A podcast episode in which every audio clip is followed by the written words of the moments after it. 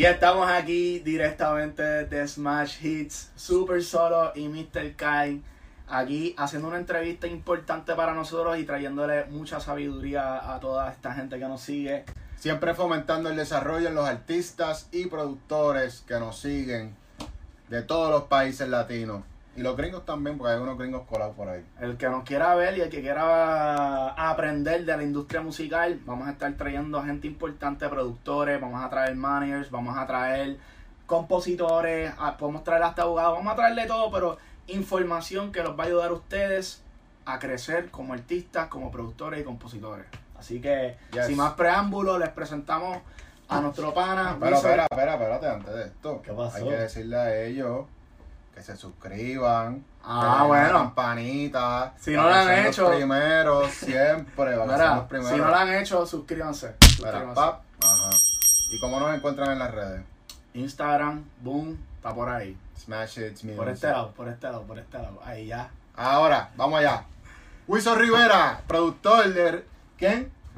¿De quién? Productor de Rafa Pavón. Rafa. Y acaba de sacar un disco que está bien duro y sin más preámbulos. Wilson Rivera. Ay, díselo. El duro, el duro. Ay, Que es la que hay. Ya, ya, Yeah. ya. Tranquilidad, Yeezy, aquí, ¿ves? ¿Estás tranquilo? Bregando con los la música y todo. Sí, Yeezy, tranquilo, quieto.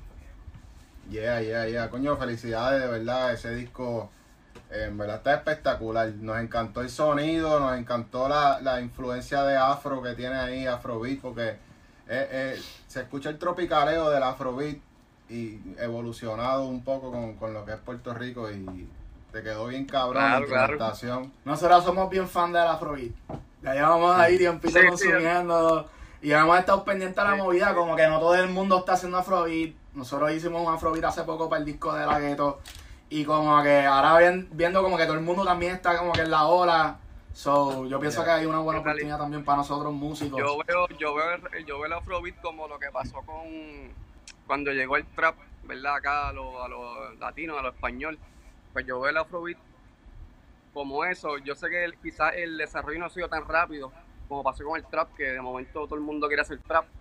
Pero yo pienso que lo próximo que van a estar atacando mucho el urbano acá nosotros es el Afrobeat y pues intentar mezclarlo, tú sabes, buscar un sonido más de nosotros, ¿entiendes? Llevarlo un poquito más por nuestra esquina. Qué duro. Mira, escucharon. Eso fue un fucking mini jam. Zúmbala, zúmbala ya de una. empezó bien, empezó bien. Ah.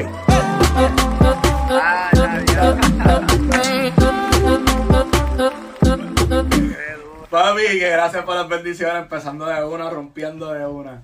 Yeah. No, eso no todo el mundo lo sabe, para que la gente entienda que, que hay un move. Eh, nosotros yo creo que nos enteramos primero que todo el mundo, porque nosotros estamos en la movida, vemos a los artistas como que en el meneo, como que, ah, mándame pistas de esto, de esto, de esto. Tú sabes, y ahora la gente acaba de tener un insight de un productor que trabaja con un artista famoso y que le está diciendo, mira, empiezan a hacer afrobeat. Yeah, So, yeah, yeah, yeah. Súper Sí. duro. Mira, pues vamos Sí, a empezar. ¿verdad? Yo pienso que eso es lo que viene por Ajá. ahí ahora quedarse con todo. Yeah, duro, duro, duro. Mira, nosotros nos gusta hacer preguntas, no tanto de faranduleo, sino preguntas que van a ser informativas, como para que la gente aprenda y entiendan el proceso que, que toma lograr ser un productor y lograr vivir de la música.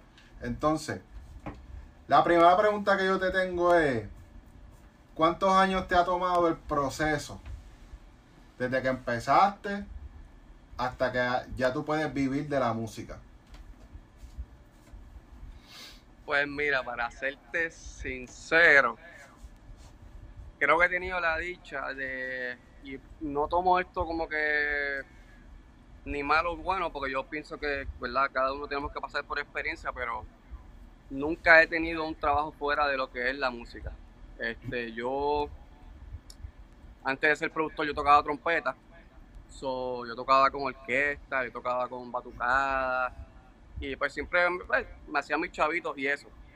Pero en producir como tal, que yo diga que, ok, yo vivo de, ¿verdad? de ser productor y hacer pistas o lo que fuese, pues te diría que hace como como cuatro o cinco años, o sea, yo empecé a producir a mis, por a mis 20 años. Tengo ahora mismo 27. Este, como a mis 23 por ahí, cuando empecé con Rafa, pues yo pienso que ahí ya como que yo decía, ok, pues tengo que organizarme bien. Obviamente no es fácil, pues, llegar a ser un productor que la gente quiera pagarte o quiera contratarte, lo que sea. Pero ya como a los 23, 24 años, este, hice, hice varios negocios y pues ahí ya empecé a, vivir de lo que es la producción completamente. Fuera de lo que es, ¿verdad? Tocar trompeta y esto, porque sí yo tenía mi quisito de trompeta, tocaba con el que de salsa y como te dije ahorita, pero la producción como tal, como mis 23, 24 años por ahí. Eso está bien, eso está bien. Sí. Sí que usualmente es un proceso, hay gente que le toma más tiempo que a otra, especialmente cuando son gente que está entrando en la industria, pero tú tuviste la bendición de ya llevar en la industria por muchos años. So, esa parte uno va uno va ya encaminado. Como todo, siempre hay que hacer sacrificios, ¿verdad? Para poder lograr ser un productor reconocido. Cuéntanos un poco de, qué sacrificios tú, tú has tenido que pasar para que la gente entienda. Eh, déjame ver. Este, bueno, yo pienso que para, ¿verdad? Ya eso que tiene que ver un poco con el estilo de cada productor, ¿verdad? Su sonido, lo que busca. Este es bien sacrificado para lo que yo quiero hacer y lo que a mí me gusta, lo que es este el equipo, mano. Este hay que invertir dinero, este quizás verdad para gente que quizás no, pues, no, no trabaja o se dedica 100% a hacer música o tiene que dividirse en dos, pues si quieres tener el equipo para tú poder producir y hacer cosas buenas, pues tienes que quizás trabajar un montón este, para, para tú conseguir el dinero, para poder hacerte de tu equipo, tus bocinas, eh, tus audífonos, tu pianito. Eh, como te dije, yo no trabajé en tiendas como tal, pero sí toqué bastante sí este, usaba el dinero que tenía para invertir en, equipo. Eh, no tuve carro como hasta los otros días que me pude comprar un carro. Eh, tuve, tuve una trompeta casi siempre. Me compré una, pero me la robaron y qué sé yo. Después como que no quise comprarme más ninguna. Eh, en verdad yo pienso que es más inversión.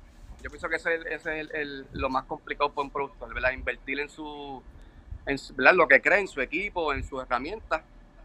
¿Ves? Para poder ¿Qué es, que te ¿Qué es lo mínimo que tú dirías que, o sea, si yo estoy empezando, si quiero ser productor, a lo mejor soy cantante, a lo mejor soy otra cosa, o vi un video en YouTube y, y me motivé, ¿qué es lo mínimo que tú dirías que una persona necesita para poder empezar a producir? Lo mínimo.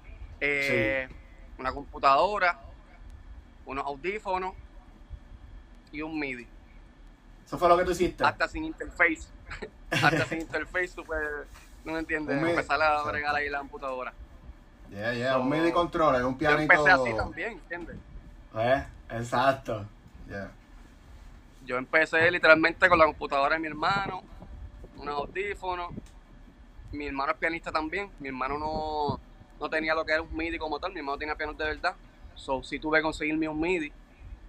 Y ya, ¿verdad? Yo empecé así en mi cuarto, inventando. ¿De dónde viene, de dónde viene lo de la trompeta? O sea, ¿estudiaste música? ¿Fuiste a una universidad de música o algo? Estudié en la Escuela Libre de Música de Torrey. ah, este, duro. Esa es mi hermana también.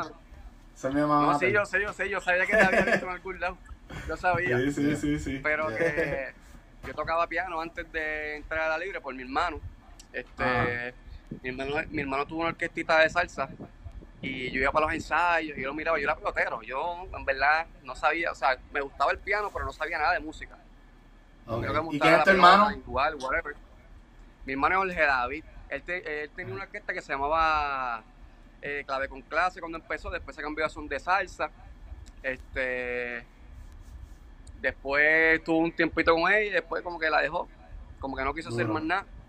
Este, Pero yo, iba a verlo ensayar y ahí fue que yo vi el, un pana tocando trompeta. No sé si sabe quién es, Jay Miranda.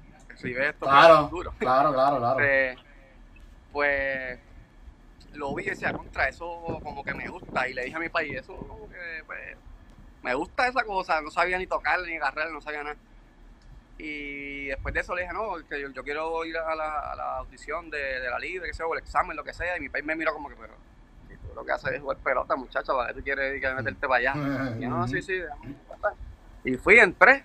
Y en verdad me gustó. Este, en verdad esa escuela le cambia la vida a cualquiera, ¿verdad? El que la quiere aprovechar para bien. Este, y en verdad, pues de ahí empezó todo. Qué brutal, qué brutal. Y me imagino que cuando tú empezaste a producir, tú, tú, tú empezaste a, a enviar ritmos, ¿verdad? Así a diferentes gente, a ver si cachaban tu flow. Eh, y mucha gente te decía como que, ah, no, o sí, o le falta, o esto. Entonces, como nos pasa a todos, ¿verdad? ¿Cómo, cómo uno Claro. brega con, con ese rechazo que constantemente te, no te la quieran dar? O como que, ah, no, le falta tanto, o no suena como esto. o- ¿Me entiendes? Pues mira, yo tuve la dicha, mano, de que cuando yo empecé, yo tenía amistades que también estaban en lo mismo. So, como que yo no era independiente y yo tenía que hacer música y enviárselo a otra gente que quizás yo no conocía o cosas así, no, sino que yo hacía la música y yo, y yo se la daba a mis panas, este, o la hacía directamente para alguien ya, ¿me entiendes? Eh, cuando yo empecé, yo empecé también cantando con un pana, so que nos producíamos nosotros mismos y nosotros mismos nos grabábamos y la tirábamos. Este. Después de eso, fue que pues, ese mismo pana, yo como que nos separamos y seguimos trabajando cada cual por su lado y un día él me ¿Hacían reggaetón? Hacíamos reggaetón, sí, siempre fue reggaetón siempre fue reggaetón. Este, ese mismo pana un día me dice, no, mira, que eh, nos llamaron ahí para un, un chamaco que está empezando a cantar, para ver si hacíamos un grupito para trabajarlo, que era Osuna. Este, Ok. fuimos para allá, este, empezamos a trabajar todo, el mundo juntos, papá, y sí, yo hice ahí como un año y medio, y yo pienso que también ahí me, me desarrollé bastante, ahí empecé a ver otras cosas que yo no estaba tan pendiente, como es la, lo que es la ingeniería del audio, lo que era mezclar y todo eso, que me recuerdo que en ese entonces en ese estudio estaba hebreo, este, y yo me sentaba a verlo a él hacer, ¿verdad? Lo que estuviese haciendo, yo me sentaba allá a verlo, porque él era el que grababa Ozuna, después él no podía ir y lo grabamos nosotros mismos, este, después de ahí tuve como un año y medio, y ahí tomé la decisión de yo irme separado, este, por mi cuenta, este, ahí fue que entonces contacté a Rafa para meterle y de ahí entonces arranqué con Rafa, que en verdad no tuve esa, por decirlo así, no pasé por esa experiencia de, de tener que enviarle pistas a cierta gente para poder entrar al género, sino que trabajé con un grupito y de ese grupito me fui desarrollando hasta que empecé con Rafa y pues de ahí pues empezamos a subir los dos juntos y pues hasta el sol de hoy. Oye, a mí me interesa saber, porque verdad, uno lo cuenta a veces así como que, ah, me desarrollé en tal sitio, pero mu- mucha gente no entiende lo que realmente está pasando dentro de un estudio y qué cosas realmente tú estás haciendo. A veces uno empieza y es, papi, vete y, y saca la basura, tal- ve- vete al puesto, cómprate tal cosa. Explícanos un poco más Sí. de eso, de, de la cultura de donde te, te desarrollaste, para que la gente también pueda entender un poco de la perspectiva de lo que pasa dentro de un estudio. Pues, cuan- pues por ejemplo, por darte el ejemplo del de Osuna, este, en ese, en ese estudio había más cuartos. Eh, el, el último cuarto de atrás era de, de Jump, se pasaba Jump y se pasaba Gotay. Eh, de vez en cuando iba a, iba este Yori, como que pues, iba para de gente. Recuerdo que un día fue Arcángel y de la Gueto a grabar una de las canciones, que no me acuerdo ahora mismo cuál era, pero fueron a grabar una, una canción allí. Y obviamente nosotros estábamos allí mirando porque nosotros no podíamos hacer nada, ¿entiendes? Estaba esa gente allí y cuando esté esa gente ahí, tú te sientas ahí. Si te mandas a comprar comida, tú ves y compras comida. Si te pides un cafecito, tú el cafecito, ¿me entiendes? Tú no... ¿Sabes? No es como que ellos no... No es como que ellos te tratan mal, pero ellos no, no saben, ¿verdad? Quizás lo que tú haces, quizás no... ¿Verdad? Tienen su grupito ya que, que, que trabajan con ellos. Pero sí, ellos están bien pendientes.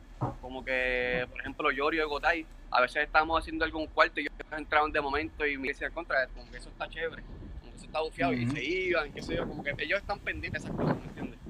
Pero pues uno también tiene que tener paciencia en el proceso, este, uno también tiene que creer en, en lo que está haciendo. Y Yeah. pues nada, la oportunidad para llegar, el, el punto es cuando llegue aprovecharla. Yeah, yeah, yeah, qué duro. ¿Y cu- qué momento fue ese? Que tuviste como que. O sea, ya tú te sentías ready, me imagino. Que era como que lo que tú estabas esperando ese, ese momento donde se te diera la oportunidad de trabajar con alguien.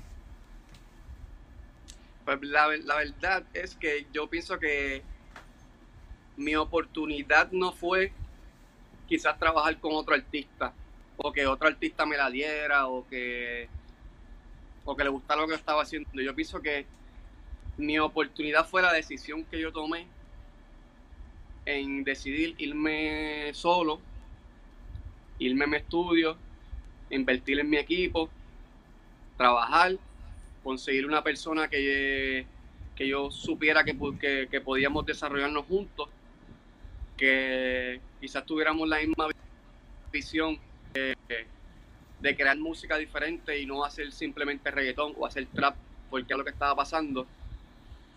Y yo pienso, mucha gente, de verdad, como que me río porque mucha gente me dice, ya, pero tú trabajaste con Osuna y después de que te fuiste él se pegó y tú sabes, si te hubieses quedado, que hiciste que si lo otro. Y en verdad yo pienso que fue la mejor decisión que yo pude tomar. Como que normal, es verdad, yo. Qué bueno por el éxito de Osuna. Claro. Yo Yeah, siempre claro. supe que él tenía ¿verdad? el talento, yo lo empujaba a hacer las cosas que él está haciendo ahora. Yo siempre le decía que él tenía que cantar bonito, porque eso era, eso era lo que lo que yo escuchaba de él era eso. O sea, tú tienes que cantar esto, sí, bonito. Pues en ese momento las vibras eran diferentes. Eh, allí querían que hiciera perreo, que hiciera maleanteo, y yo era el único que estaba como que no, pero esto, esto, ¿me entiendes? Y, y quizás pues. Yo no, al no sentirme quizás del 100% cómodo con, con lo que estaba pasando allí, no es que tengo problemas con ellos, todos son mis panas, yo hablo con todos ellos todavía, pero decidirme solo, decidí hacer mi, ¿verdad? lo que yo quería hacer, lo que me gustaba hacer, conseguí a Rafa y crecimos juntos. En verdad yo pienso que fue la mejor decisión que pude haber tomado. Pero crecieron rápido. O sea, rápido. eso fue pero- en nada. Pues mira, en verdad yo pienso que fue un crecimiento más orgánico que nada, porque fue como que haciendo grupitos y la gente se iba, ¿verdad? Sumando, no Sí. fue como que de cantazo, ¿verdad? Al estrellato o a la fama bien cabrón, pero ya no sé si, si podía hablar malo, pero mala Sí, sí, Puedes hablar malo, papi. Esto es para todo el mundo. Está bien. Este, pero sí, sí, en verdad yo pienso que, que el fanbase creció bastante rápido. Pienso que la gente asimiló un poquito más rápido de, de lo que yo pensaba de verdad lo que nosotros hacíamos. Este, pero todavía creo que nos falta un poquito para que la gente cache en verdad todo lo que podemos hacer. Ok, ok, ok, qué duro. ¿Y tú piensas que, que el género se está expandiendo o va a seguir expandiéndose musicalmente? Mala mía, que no te escuché bien cómo fue. ¿Tú piensas que el género se va a seguir expandiendo musicalmente hablando? Pues yo pienso que, que debería ser así. Yo pienso que, que el género de siempre ha, ha, ha tomado un desarrollo, es que me están llamando, ha, Ah, tomado, ha tomado un desarrollo de que ha crecido desde lo que era el reggaetón underground a lo que es ahora. El cambio se nota del cielo a la tierra, ¿tú me entiendes? Sí, Y yo pienso que no podemos quizás olvidar la raíz de donde salió todo el género y quizás de- debemos de seguir haciéndolo, pero el crecimiento no puede parar. So, estamos en un momento en que en el género se está sumando mucha gente que son músicos, so que Cien. tocan instrumentos, este, que, que saben de armonía, saben de, ¿verdad? Estas cosas que quizás en el género no, no se acostumbra a hacer. Y yo pienso que esa vuelta de que hayan más cambios armónicos en las canciones viene por ahí. Y lo estamos haciendo. Duro. Sí. eso es verdad. lo So, ven haciendo. acá, este, has implementado algo que, que tú digas como que, ah, Mara, yo soy músico y implementé esto en el reggaetón o en mi música, como que yo lo estoy haciendo porque, qué sé yo, porque es algo inteligente, tú sabes cómo somos los músicos, que somos como que un poquito Sí. más de como que, ah, hice tal cosa, como que, ¿qué tú dirías que ha sido Pues- eso que tú añadiste? Pues, bueno, yo no sé si, si sea el único que lo está haciendo. Este, no me atrevería a decir que fue el primero, pero por ejemplo, este, me gusta, pues normalmente todas las canciones de reggaetón o de género urbano tienen o cuatro tonos o, do- o dos tonos. O sea, se repiten todo el tiempo. Yeah. Ujú. So, eh, lo he hecho ya en varias canciones que llega un momento en que eso cambia por completo, ya sea por, eh, por dos compases o algo así, o whatever, quizás hasta menos, o como que intento cambiarlo para darle otro feeling a la canción. Ya lo he hecho en varias. Por mencionarte una, la más reciente, en Me Mata, Ujú. este, hay una parte de cuando se repite el, el intro otra vez. Por, yo creo que son hasta por dos compases, algo así, cambié la progresión completamente. Y eso me crea otro feeling, o sea, eso me da otra sensación de esa parte de la canción. Que Ok. yo pienso que eso es lo que. Tenía que ir la ahí. música en verdad es feeling. La música Yeah. es feeling, ¿me entiendes? La música es que cuando de momento tú crees que no va a pasar más nada, y de momento cambió por completo y tú haces como que, ya, diablo, esto aquí se siente como que, como que me tocó, ¿entiendes? Y, y yo pienso que eso se debería hacer más. Yo pienso que, que deberíamos variar más lo que son las tonalidades de la canción, que el verso sea un, que el verso sea un tono, no un tono, porque el tono siempre va a ser el mismo, sino como que los cambios armónicos, que, que los cuatro acordes que estén en el verso no sean los mismos quizás que en el coro, ¿me entiendes? Esas cosas. Yo pienso que hace la música más interesante. De los tiempos de antes, diría yo. O sea, como el pop que tenía su bridge, a veces tenía hasta cambios Exacto, de tono. Exacto, exacto. Inclusive hay canciones pop que literalmente cambian de tono. O sea, Sí, literalmente el último coro vienen y le subieron un tono. Medio tono, y tú ajá, exacto. completamente otra cosa. Yo pienso que eso Sí, sí. puede ser que llegue al género urbano. Simplemente hay que ver si la gente lo puede asimilar. Pero por ahí vamos. Sí, Yeah, sí, yeah. 100%. Mira, la luz. Se fue la luz. Se fue la luz y volvió, va, pero volvió rápido. No, pero volvió rápido. Espérate, Ah, se pero otra cosa. Lo, lo que es involucrar este sonidos en vivo, cosas en vivo, guitarra, trompeta, eh, los violines. Eh, bueno, no sé si va a salir, no sé si vamos a usar el instrumental. Lamentablemente tuvimos unos problemas con la canción, que no quiero entrar en, en mucho detalle, pero eh, tenía una canción con Rafa y otros ponentes que habíamos grabado ya la canción completa, la, la- la canción estaba casi completamente ready, completamente ready, que tenía cello, tenía violín, tenía viola, tenía contrabajo, tenía trompeta y era reggaetón. What? Pero pues pas- pasaron ciertas cosas que pues la canción como tal no se va a poder utilizar. Pues, estamos viendo si es, si es factible o es posible hacer otra canción con ella. Pero quizás ese otro, ese es otro problema. Ese es otro problema que tengo, no, con, no con otra pista, no, sino con otra letra. Porque la canción fue la que se comprometió en Forever. Este, pero ok. Ok, ya. ver si le pueden escribir otra letra a la canción, pero ese es otro problema que mayormente tengo yo, que es que es bien rara vez yo hago pistas sueltas y que alguien la escriba.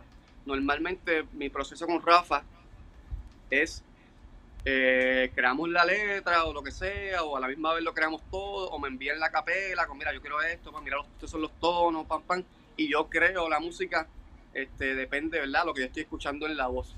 So, esa pista estaba completamente hecha según lo que estaba pasando por la voz. Ok, ok. Ok. Pues, y ahora pues tenemos que ver qué hacemos con eso. Wow. ¿Y, ¿Y qué DAW tú usas? ¿Qué programa tú usas? Pues yo empecé usando Logic. Bueno, al principio, ¿verdad? Cuando yo empecé a mis 10 y pico de años, 18 años, eh, ¿verdad? Lo que lo más accesible que teníamos era, era Fruity Loop. So, empecé con Fruity Loop. eh, pero después, como, como las computadoras que me compraba siempre eran Mac, pues empecé con el Logic. Este, tuve mucho tiempo con el Logic en lo que es producción. Este, y hace como cinco o seis meses me, me, me presentaron Ableton. Este, Ableton. Y llevo cinco meses metiendo la Ableton y en verdad Estás enfiebrado. sí, Siente que sí, tienes más bueno. libertad, más libertad en, en Ableton Sí. que en Logic. Pienso que, pienso que están más accesibles las cosas que uno quiere hacer. Pienso que lo que es stretch el audio, ya sea melódico o batería, pienso que es más fácil hacerlo. Los reverse en algún, lo que tú quieras hacer, pienso que también es más fácil. Este, En los cambios de tono, en los transpose de, los, de las melodías, lo que sea. No sé, pienso que todo está un poco más, más, más a la mano. Ok, ok. ¿Ya has usado Reason? Creo que eh, yo no, no estoy seguro, pero creo que creo que Mafio ese es el que usa, no estoy seguro. Sí, Lo he Mafia, visto, Mafia lo usa. pero sí. no lo he visto usando eso y a él se le hace súper fácil. Pero este yo lo veo y no no lo entiendo. Quizás si me siento, ¿verdad? ¿verdad? A probarlo, pam, pam, puede ser que, que le coja la vuelta o lo que sea, pero hasta ahora no lo entiendo. No, no lo he hay que venir para acá. Cuando vengas para acá te enseñamos a usarlo, porque eso es lo que nosotros Eso es lo que usamos. Ah, nosotros usamos, ¿ustedes está-? Está Sí. bien duro, está bien duro. Te va a gustar, se parece mucho a, a Ableton, tú sabes, como que se pueden hacer cosas similares. Ok, ok, pues sí, sí. Algún día paso por allí y me, dan unos tips a ver. Yeah, yeah, duro. Mira, y cuando tú estás haciendo las baterías, ¿a ti te gusta moverlas fuera del grid? Como que chistearlas así para los lados. Cuando estoy haciendo qué? Cuando estás haciendo los drums, las baterías, Ah. ¿Te gusta moverlas así como que fuera del grid? ¿O tú las, tú las dejas ahí O para que, para en te el grid? como que, como que te hagas el swing y eso. Eh, Ajá. en verdad, lo he hecho en varias canciones. Me gusta también. De hecho, yo pienso que una de las uno de los sazones del Afrobeat este, y de darle el swing a la, a la, a la música tiene que ver mucho con eso de del grid y que esté fuera del grid. Como Yeah. que esos contratiempos yo pienso que es lo que le da el sazoncito y el saborcito. So, yo pienso que eso es importante en, en, en lo que es el Afrobeat y ¿verdad? Yo pienso que lo puedes usar para lo que tú quieras, pero por lo menos para el Afrobeat pienso que es una pieza clave. Yeah, yeah. Duro. Y en cuanto a loops, ¿te gusta usar loops así de otras personas? Eh, fíjate, para lo que es las baterías, eh, sí he utilizado. Normalmente lo que yo hago es que si me gustan ciertas cosas del loops, eh, yo pico lo que me gusta y dejo lo que me gusta y borro par de cantos. Este. O los uso y los filtro y para que se escuche como que algún detallito, lo que sea. Este, pero sí utilizo, utilizo loops, como también obviamente si quiero buscar combinar sonidos, de con- contra me gustó esta, esta batería o me gustó este NEL, a veces pico, o, ¿verdad? o, o busco sonido por sonido también. Como ¿Cuál es tu- verdad no me limito, no tengo problema. ¿Cuál es tu VST favorito para, para buscar melodía? Con Mi tres VST. sonidos. Sí. Pues, pues últimamente lo más que estoy utilizando es el Omnifield. La realidad es que no. Yo soy bien malo para, para instalar plugins y todas esas cosas, como que no. En verdad no, no tengo esa. No tengo ese talento. este, pero sí utilizo muchos sonidos de Omnifield. Este, busco a veces librerías en los con- de los contacts y también últimamente estoy buscando sonidos per se, este, ya sean splice o sean librerías de sonido que tenga.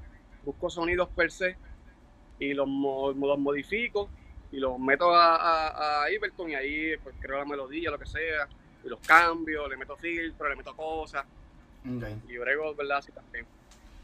Yeah. Eso, eso es, you know, eso es algo que mucha gente no, no le gusta admitir, tú sabes, ah, yo no uso loops, o sí, yo uso loops. You know, mucha gente como que se, esas cosas no, no las dicen por ahí. Pero estamos en una nueva era. Ahora estamos en una nueva era. La gente está de que como que full loops. Porque, ve acá, si tú estás trabajando y tienes un, un flujo brutal de artistas, pues como que ahora los productores se están volviendo un poco más receptivos a como que, mira, yo lo que quiero es trabajar rápido y poder hacer música más rápido. Rapidez, rapidez. Y hay gente que en verdad tiene unos, unos trucos mangados para hacer loops y, y son bien útiles. Yeah. Yo pienso que no, no hay ni- yo pienso que no hay problema con utilizar loops. Como que normal, este, ¿sabes? Eh, de voz de reggaetón, ponle hay cinco o whatever. Y o sea, Ujú. eso se ha usado fui para abajo, ¿entiendes? Lo han usado demasiado claro. Tú puedes, Sí. quizás, tú quieres, tú quizás tú puedes buscarle y cambiarle sonidito, filtrarlo, subirle el pitch, bajarle el pitch. Eh, o sea, tú puedes jugar con ello, pero no creo que sea un problema decir que utilizar loops, ¿entiendes? Yo, Sí. yo no tengo problema con decir que utilizo loops, como también te los puedo crear, ¿entiendes? No, no creo que sea Exacto. un problema con, con eso. Y ya tú mencionaste que te gusta crear, eh, cuando estás haciendo las pistas, te gusta crearlas en base a la melodía de la voz. Pero tú empiezas con la batería o empiezas con, con la parte melódica. Depende. Con-. Por ejemplo, la mayoría de las veces de las cosas que, que hago con Rafa, eh, empiezo melódicamente. Como que buscar, como él empieza a cantar, él empieza a Ajá. cantar a ellos que van a buscarte el tono, pam, pam, que, que eso está por aquí. Y ve, le tocan, ¿te gustan estos acordes? Sí, ah, no, no, no, esto, qué sé yo.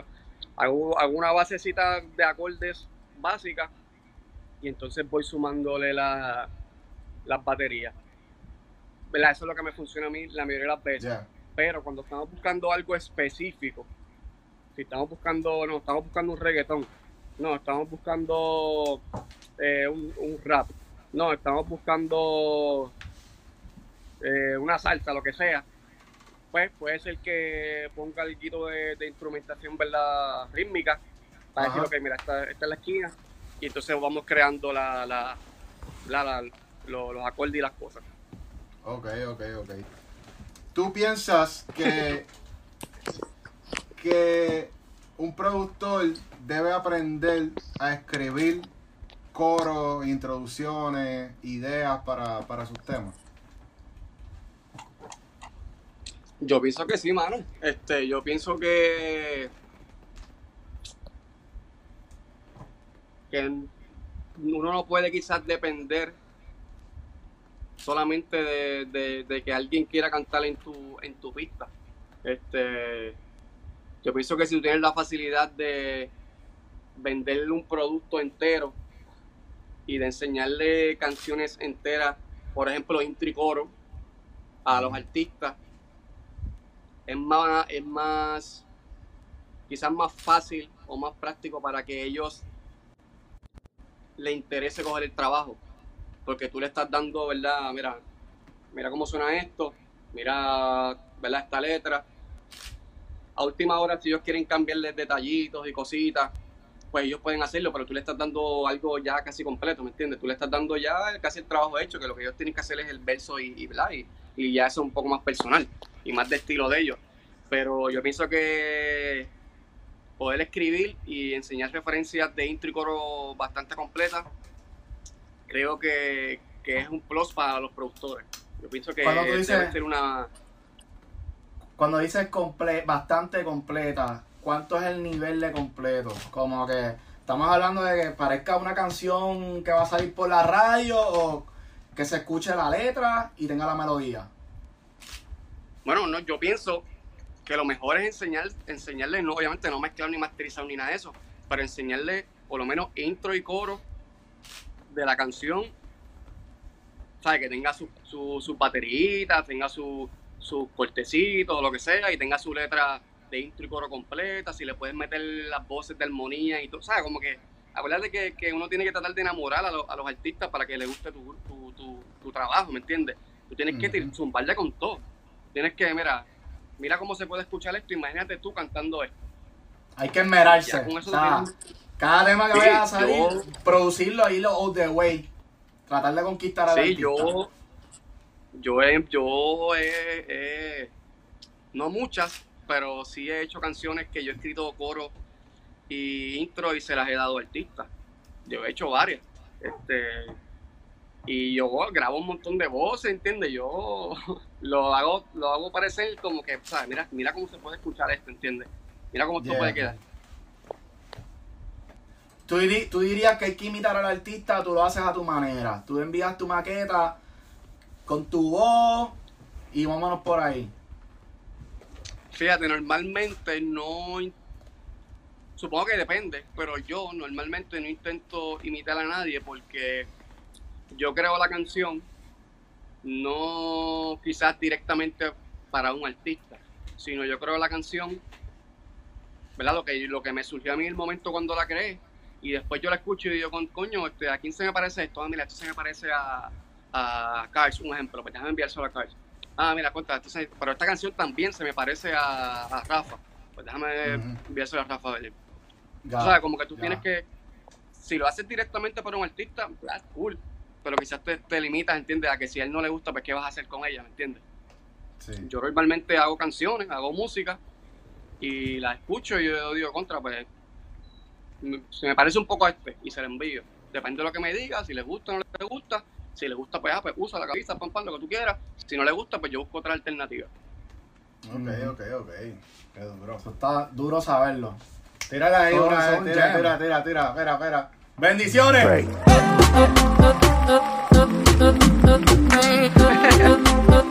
Ok, hay que tirarlo, hay que tirarlo. El dedo, el dedo. Bendición. Oh, bien. Sí, sí, sí. Mira, ¿y qué tú piensas sobre la nueva industria que hay para los productores del beat leasing? De poner las pistas en YouTube, eh, ponerlas en las plataformas estas BeatStars, como muchas. ¿Qué tú piensas sobre eso?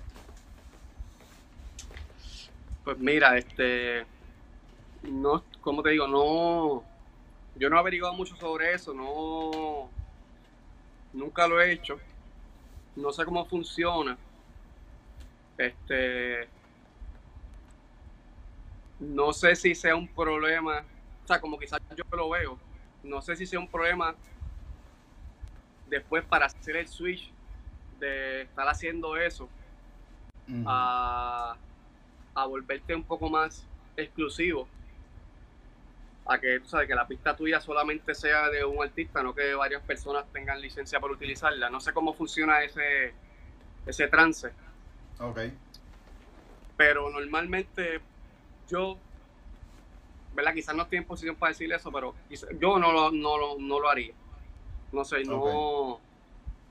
Pienso que, que, ¿verdad? Que una pista es una obra de arte y pues esta obra de arte yo quiero que, que tenga una sola versión o, o este cantante sea el único que, ¿verdad? Que, que lo utilice, que sea exclusiva. Supongo que ellos también pueden hacerla exclusiva en estas páginas de vender su producto entero Sí. y que sí, nadie más lo pueda usar. Yo supongo que pueden hacerlo, Claro. pero no, no sé, no me gustaría tener varias canciones con, con Ah, se fue. una misma pista. Ahora, ahora aquí. Pues sí, eso tú sabes que esa, esa plataforma eh, es una manera de, de para los artistas no tener que estar gastando tanto dinero pagándole a un productor por una pista de calidad. Cuando está empezando, o sea, Sí, cuando está empezando. sí. Que tienes esa flexibilidad de comprar una licencia de uso, ¿verdad? Por un año, hacer el tema, ver cómo te va, porque puedes monetizar con esto también, ¿verdad? Y si te va bien y el tema se pega, pues entonces tú pagas la exclusiva.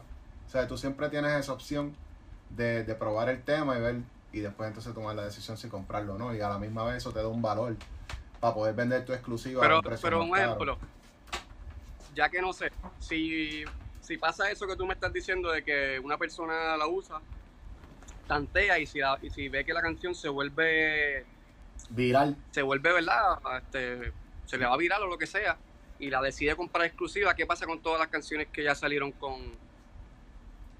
automáticamente lo que pasa es que como las licencias son de un año tú tienes que renovar Oh, la licencia cada, cada año Sí. Sí. No, y en, en los contratos hay, hay un. O sea, hay un disclosure que te dice que que, que si tú usas la, la pista, o sea, no es exclusiva, sabes que mucha gente la tiene y que también te corre el Ajá. chance de que de aquí a un año, si la pista ya la tiene, se vendió por un artista exclusivo que la quiere usar, pues ya esa persona de aquí a un año no la puede utilizar. Exacto. Ok. Y usualmente, usualmente los temas cuando se hacen se tardan casi ese tiempo, un año en salir, tú sabes, más o menos. Que, que en cuanto a Mm, timing está ok. cerquita. Ok. Yeah. Pero sí, sería una, una buena manera porque nosotros ahora mismo hemos estado estudiando y hemos estado viendo productores que están haciendo 40 mil y 50 mil de YouTube y Beastars mensuales. Y no son famosos, no, no, no tienen ningún Sí. placement con, con gente famosa. Sí. ¿Me entiendes? Que ahí está esa flexibilidad para nosotros los productores de generar nuestro propio income aparte de los placements que uno haga con los artistas grandes. Sí, sí. Sí. Bueno, es Tengo que, que tengo que estudiarlo. tengo que tú sabes que en esta industria lo que pasa es que para nosotros es bien, este, ¿cómo se dice esto? Como que, como que nos sorprendió mucho durante la pandemia. Nosotros nos vimos bien en las malas cuando pasó la pandemia porque decíamos, ¿y cómo se supone que ahora vamos a trabajar con la gente? Como que no había manera de uno trabajar, ¿sabes? Nosotros estamos en nuestra casa, nos llevamos nuestro equipo, pues mira, pues vamos a empezar a hacer beats y ponerlos en, en el internet a ver quién quiere cantarle a los beats, porque así no vamos a poder trabajar. La gente tiene que comprar sus beats. Y entonces Sí, sí, sí, sí. empezamos a estudiarlo y nos dimos cuenta que, o sea, como que esto es una ola que hay en Estados Unidos que en los últimos dos años ha sido como que súper exponencial. Y ahora estamos viendo personas como Taz Taylor de Internet Money que están teniendo de tener placements, ahora tienen sus disqueras independientes con sus propios artistas rankeando número uno en, los en, en Spotify y en los Billboard. ¿Sabes? Como que ver un Sí, chamaquito. salieron- ellos salieron de ese salieron de ese formato Sí, y pudieron ser exitosos también con. Ok. Ajá, so, nosotros Fíjate, estamos viendo toda esa movie. Y es, y es otra manera, porque yo digo, si nadie lo está haciendo en el mercado latino, ¿por qué nosotros los puertorriqueños? Que nosotros somos los que siempre estamos haciendo los trends, ¿por qué nosotros no empezamos la industria y empezamos a crear el movimiento nosotros? ¿Entiendes? Y poner a los americanos a también a escuchar reggaetón y a hacer reggaetón. El problema es que en la plataforma no hay mucho reggaetón. Entonces nosotros empezamos a subir los beats como que vamos a subir beats y si los, y si los americanos quieren cantar reggaetón, pues que compren beats de reggaetón y ya. Entonces, tú sabes, tú ves a toda esta ¿Y tú gente haciendo trap. So, estas personas, los, estos, los nuevos talentos que están, ¿verdad? Que están subiendo ahora, consumen ese, ese tipo de, de páginas. O sea, consumen ese, ese tipo de, de, de pagar licencias para, para sus Puede canciones. ser, puede ser la parte que todavía falta que la plataforma, o sea, como que le dé un push al mercadeo latino. Y obviamente no, no ha pasado porque tú no ves a nadie hablando en las redes sociales sobre el tema de voy a vender pistas o rentar pistas online y estoy haciendo 20 mil dólares. Yo pienso que la primera Ajá. vez que tú veas a un cabroncito de estos beatmakers haciendo beats en su casa, que vive con sus papás, y diga, sí, yo hago 20 mil dólares mensuales haciendo reggaetón. Como que cuando nosotros veamos eso, tú vas a ver que se va a crear una ola gigante de gente como que- comprando y vendiendo beats. Yeah. Eso Yo venir. pienso realmente. yo pienso- sí, yo pienso, ¿sabes cuál es el detalle? Yo pienso que cuando lo haga, cuando lo haga un productor, quizás top de, de la música urbana, ahí se va a descontrolar eso. Exacto. Porque que te diga, por decirte varios, qué sé yo, un Tiny, un Haze, eh, no sé, alguien así que no, va, me puede sí, el Blast, qué sé yo, este, Nesty. este, hermano de Tiny Masis, esa gente así que, que tienen temas exitosos y esas cosas, que digan, no, puedes conseguir un beat mío, pues, la licencia, a este módico precio, sach, se va a ir en volanta todo eso ahí. Full. Full, full. Sí, sí, qué duro, qué duro. Coño, pues yo pienso que estamos ahí bastante. Sí, mano, de verdad que nos diste muchos insights. Yo creo que la gente que está viendo este canal de YouTube está aprendiendo mucho poco a poco. O sea, nosotros tenemos a Wiso Rivera, que es de los primeros que se entrevista con nosotros. Ya tenemos varios en fila. Creo que o sea, lo que tú estás aportando a través de estas conversaciones con nosotros es súper valuable para la persona que está mirando el canal. Tanto para los artistas como productores, compositores, managers que están aprendiendo también de la industria, tú sabes, como que, que puedan tener este tipo de contenido que los vaya a ayudar a conseguir los trucos y a moverse más rápido. Ya. Importante, importante también, este, los ingenieros, en verdad son una, una, son una parte clave de lo que es la música urbana y lo que es el desarrollo de la música urbana también. Porque quizás venimos de, de, de grabar quizás a lo loco, de quizás no mezclar las cosas muy bien, a lo que sea. Venimos de eso a querer competir en una, por, ejemplo, a querer competir en unos premios como los Grammy, que ahí se evalúa, tú sabes, lo que es el récord, lo que es la grabación, lo que es la mezcla, lo que es el máster. Y si nosotros queremos que algún día la música urbana este, compita y gane, que no, no estoy seguro si ya ha competido y ha ganado, un disco urbano de o sea, reggaetón, como álbum del año o récord del año, es bien importante el trabajo del ingeniero, es bien importante el trabajo de la mezcla, es bien importante el trabajo de- del máster. So, yo pienso que, que también eso es una parte clave de lo que es la evolución del género urbano también. Eso es verdad. Duro. Es verdad. Blessings, tírale otra. Ya, ahí, ya, ya, tírale duro, otra. duro, duro.